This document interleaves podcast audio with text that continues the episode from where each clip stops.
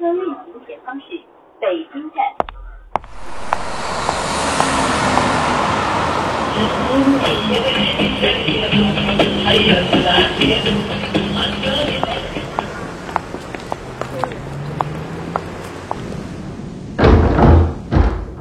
欢迎光临故事酒吧。听说这里有一个奇怪的调酒师，我还听说他喜欢听人讲真实发生过的故事。而且他还会送上一杯神奇的鸡尾酒。这杯酒将为有故事的人特别调制。来吧，请坐。欢迎诉说，也欢迎与我一起度过故事酒吧的一千零一夜。本节目由北京人民广播电台故事广播与凤凰网有故事的人频道联合制作。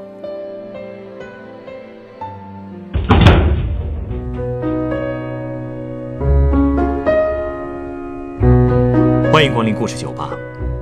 今天来到酒吧的这位客人，有一个姐姐和一个弟弟。夹在中间的他，从小到大都似乎感觉不到来自家庭的关爱。但是，事实真像他想的那样吗？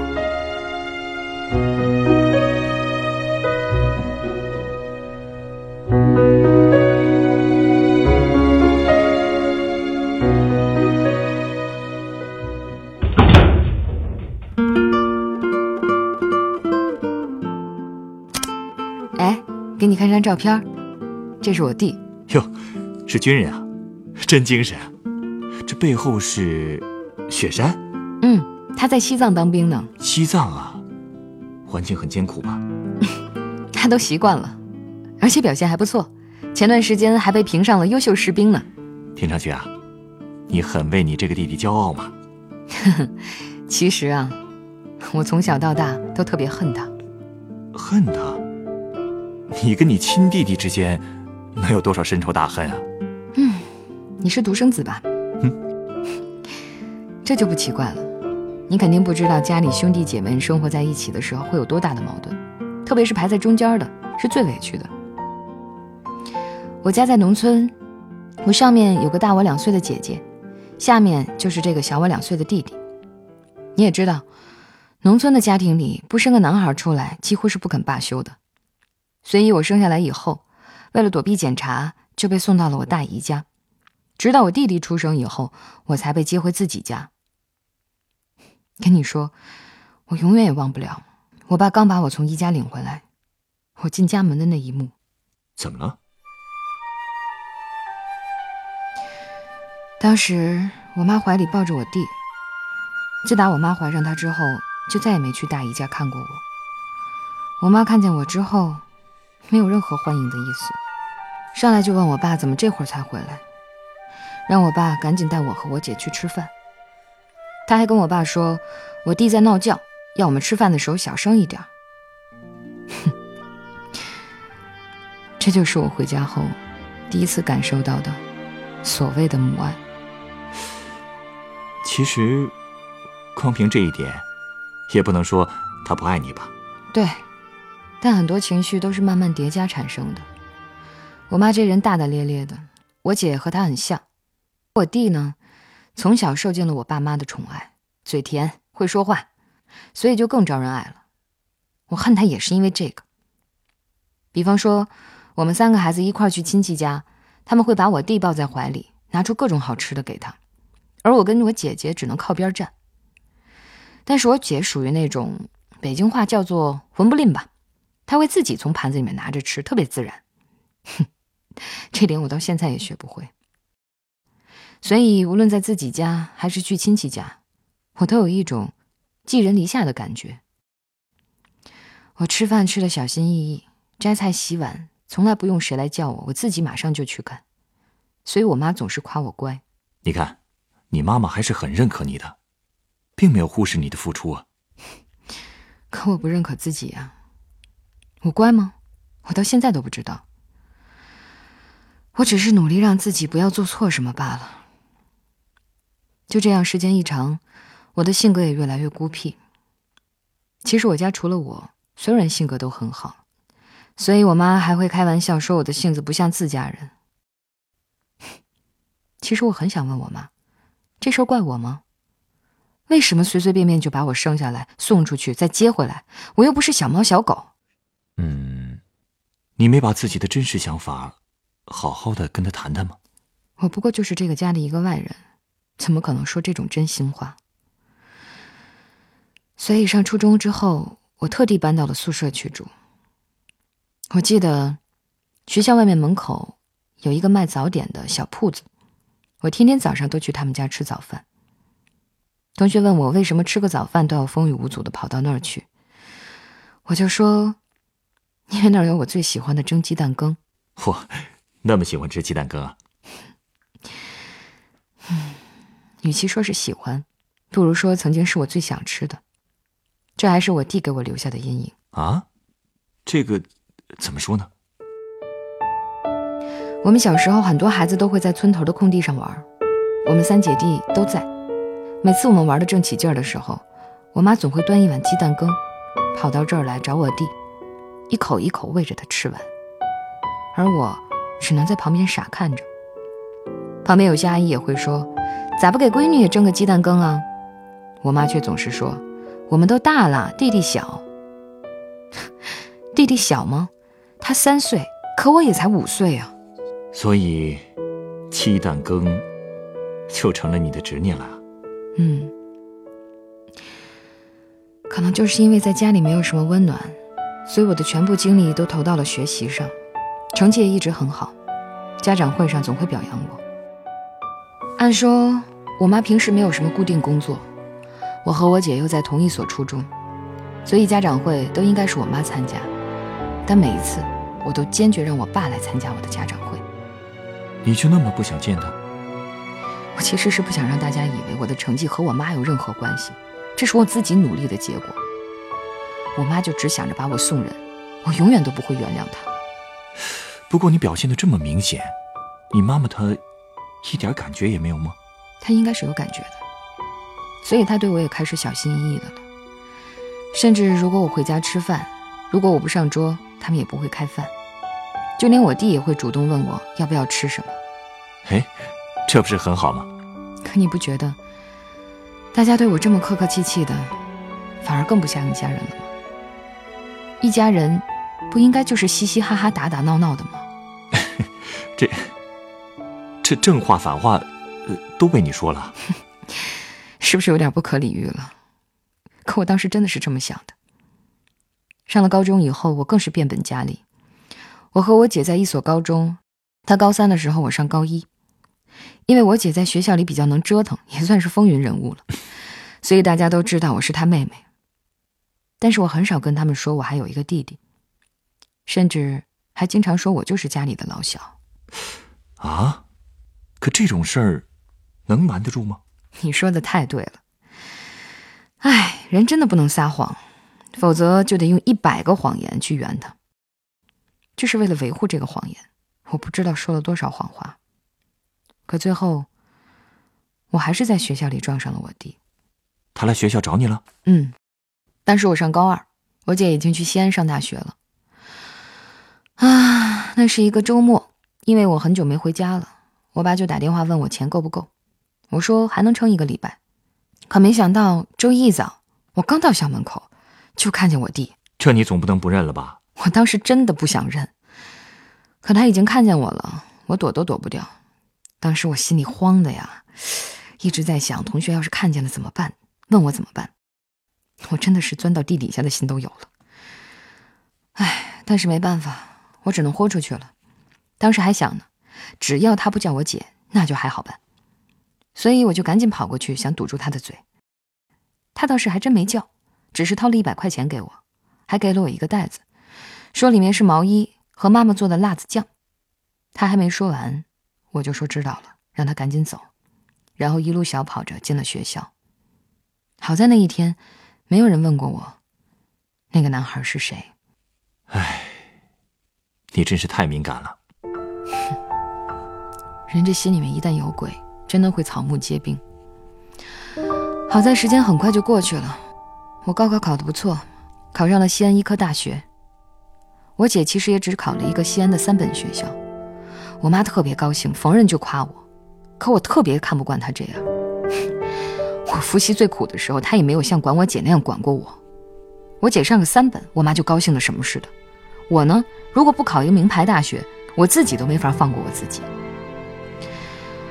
我一直都觉得，就是因为我妈和我弟，才让我自己对自己这么苛刻。是他们没有让我有一个轻松的人生。嗯，虽然我觉得，他们给你的童年造成了不小的阴影，但听你的描述，我觉得他们已经越来越能体谅你了。你就没有尝试过原谅他们？可能我心眼太小了吧。在我眼里，他们再怎么补救，也没有办法改变已有的事实了。可是，不得不承认，我这个弟弟，慢慢的还是让我感觉到了一些变化。哦，他怎么变了？他初中毕业之后，上了两个月的技校就退学了，非要去社会闯荡。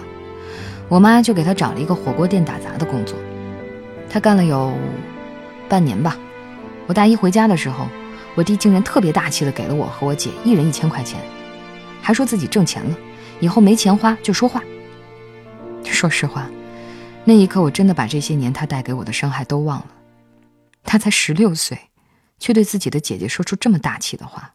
你瞧，我就说嘛，毕竟是亲弟弟，他对你们还是很关心的。是啊，我也是第一次有了被弟弟关心的感觉。后来他又干过送货、修摩托这些杂活。其实我弟弟很勤快，有眼力劲儿，也会说话，带他的师傅都很喜欢他。只不过他还太小，做事没长性。后来他跟着我搞装修的叔叔学装店，我弟总算是扎扎实实的跟着干了一年吧，学到了点手艺。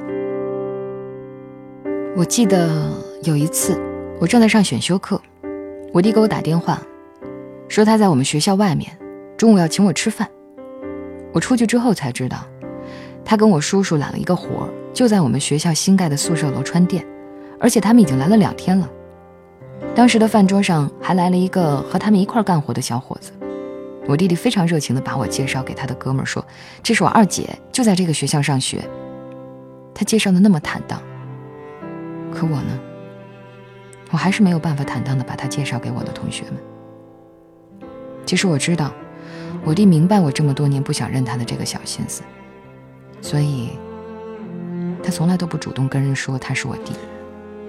看来那次给你送钱，他没主动叫你，也是因为明白你的心思吧？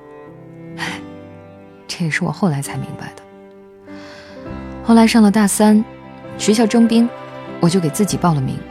你也想去当兵？我想去部队重新开始。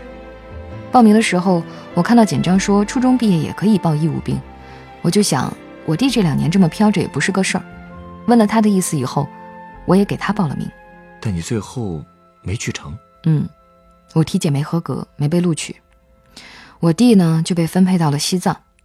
他走的时候我在学校上课，就没去送他。但我的卡里多了一千块钱。他最后告诉我，他把姥姥、舅舅、姨妈给的送别钱都打到我卡里了。他说去部队吃穿都用不着钱。多好的弟弟啊！嗯。再后来，他走了没两个月，我就病倒了。啊？我得的是病毒性心肌炎，这个病的死亡率特别高。我醒来的时候，看见我爸妈、我姐，还有匆匆赶来的大姨和大姨夫都围着我哭。怎么会突然得这种病啊？其实征兵体检的时候，医生就发现我心电图有问题了，但我谁也没说。那天晚上，我爸妈就一直守着我，我妈还给我擦身子。我爸看我清醒了一些，就问我还难受吗？我什么都不说，就是一个劲儿的流眼泪。我爸就边给我擦眼泪，边跟我说：“别哭，爸有钱，咱什么也不怕。”最后，我终于度过了危险期。转到普通病房之后，住了一个星期就出院了。在这期间。其实我弟打过一次电话，我妈怕他担心，就没告诉他我有病。可是后来他还是知道了，因为我姐把我在 ICU 的照片发到朋友圈了。他看到之后赶紧跟我视频，问我怎么样。我说我很好，休养半年就可以上学了。我弟后来又专门托人寄来了长白山的人参、西藏特产的冬虫夏草，还有藏红花，还有天山雪莲。我都跟他说了，这些都是大补的，我又没做手术，用不着。可他还是寄了一大堆东西。这下，你终于知道，大家都是关心你的了吧？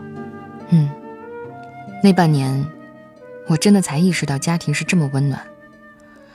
我妈一直形影不离地跟着我，我也意识到，之所以会得这个病，可能就是因为小时候的事儿，让我一直跟自己、跟家里较着劲儿。这么多年积压的心事儿太多了，才会引发这个病。所以最后，我终于鼓起勇气跟我妈妈好好谈了一次。你终于肯说了。哎，当时你是怎么说的？我问我妈，为什么当时要把我送人？我妈说，当时在农村，谁家要生不出一个儿子，脊梁骨都会被戳弯的。我就问她，为什么既然把我送人了，怎么又接回来了？我妈说，我生下来就会吃手指头，胖胖的，特别可爱。她其实舍不得送给别人，只好寄放在我大姨那儿。我又问她，为什么我回来的时候她都不热情？为什么她给我弟吃鸡蛋羹，不给我吃？我妈却说：“这是哪有的事儿？”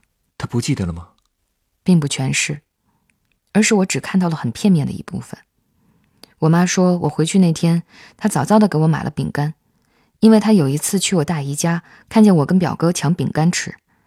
她还说我弟弟那两天拉肚子，好不容易才哄睡着，所以才让我们吃饭小点声儿。而且她说鸡蛋羹真的有给我做过。再后来，我妈又跟我说了一段话。就是这段话，让我这么多年的别扭和委屈，全都烟消云散了。她说什么了？他说，我被接回家后，他确实忙得没时间顾及我的心情。后来我搬到学校了，他才意识到出问题了。但他觉得我长大了就能想开了，因为毕竟没有娘，不想把自己的娃养在自己身边的。我姐甚至还跟我妈说过，如果当初把他送给别人。把我换回来，他都愿意。可没想到，我始终想不通，而且一直在恨我弟弟。但我却不知道，当听大夫说我如果休息不好还会复发的时候，我弟竟然跟我妈说：“那就让我姐不要上学了，我将来养着她。”我特别羡慕你，有这么好的一群家人。唉，我也是太后知后觉了。这么多年，我恨着他们所有人。伤害他们，也伤害自己，却始终没有意识到，他们都是那么爱我。我第一次觉得，有弟弟、有姐姐、有爸妈在身边，真的特别幸福。这么幸福的事儿，真是要好好为你调杯酒。不过，鉴于你的身体，就给你调一杯不含酒精的鸡尾酒吧。真贴心，谢谢。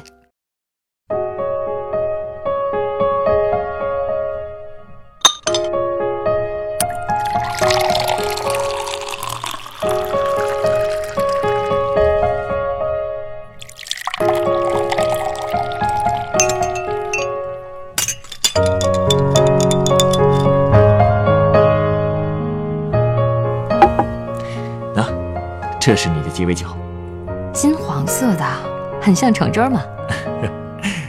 还真没有橙汁的成分，它是由纯苹果汁、压缩青柠檬汁、巴丹杏仁糖浆调成的。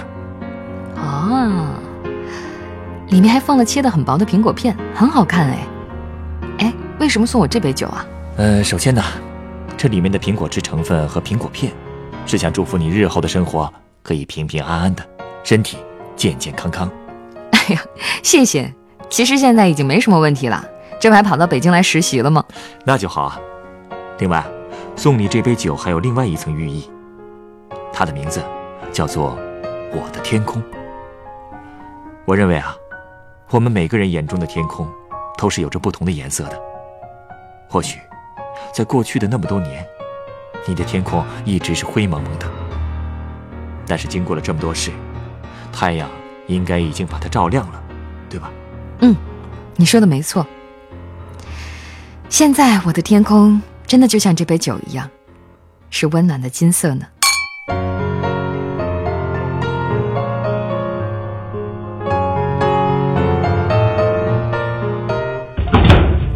本故事选自凤凰网《有故事的人》独家签约作品，《我是姐姐》，原作韩小七，改编制作陈寒，演播杰克堂、陈光，录音师严乔峰。人人都有故事，欢迎搜索微信公众号“有故事的人”，写出你的故事，分享别人的故事。下一个夜晚，欢迎继续来到故事酒吧，倾听人生故事。